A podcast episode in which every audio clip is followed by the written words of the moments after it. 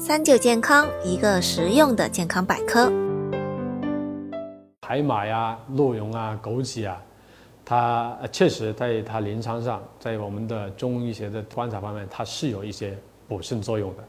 但是它们又侧侧重不同。刚才我说了，呃，要分清楚肾虚的概念啊。那么像海马，它有补肾壮阳，还有这个活血散结、止痛的一些作用。那么它对于肾阳虚的患者来说，它会效果更好一点，是吧？鹿茸它有补肾阳、益精髓，还有就是强筋骨、调冲任的一些功效。所以它对于一些肾精不足的又偏肾阳虚的患者来说啊，它会有更好一点。当然，对于肾阴虚的患者来说，它又又不能用，是吧？而我们的枸杞子，它也滋补肝肾、益精明目的，它的功效是在这里啊。那么呃。它是对于肾阴虚的患者来说，它会效果会更好。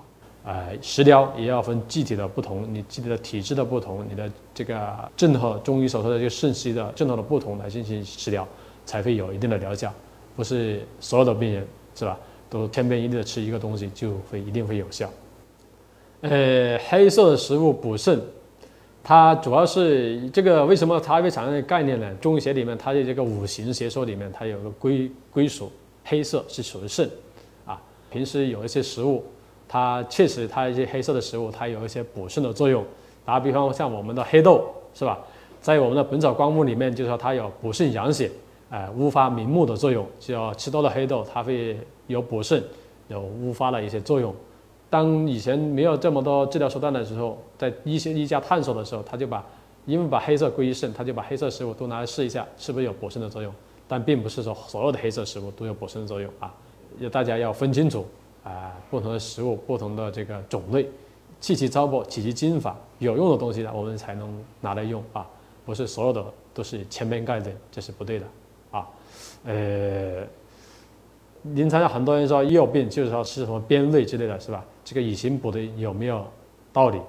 以形补形，它是我们以前的时候在大家认识这个世界。缺少一些有效的手段，像现在一些什么显微镜啊这些之类的时候，发现的之类的时候，我们的一个思维辨认方法，有些药品或者食品，它是有一些以形补形的作用啊，这是经过临床或者是我们大家的老百姓一个检验的，这才有用，不是所有的东西以形补形就有用。像我们猪骨头，对小孩来说，骨头是吧？它有煲汤骨头汤，它里面含有钙的成分。那么小孩子多喝点，它可能能够促进骨的发育，是吧？那么也是以形补形的效果。但是你不是说吃啥补啥啊，这个观点是需要纠正的，也要进行一个辩证分析啊，科学的一个分析，不能随便吃，并不是说你吃到什么边，吃到狗边、鹿边，你就能增大、增强你的生殖器，这种概念是呃不对的。要是真有效的话，那我吃个铁下去，我是不是就是这个人家的洋枪不倒了，是吧？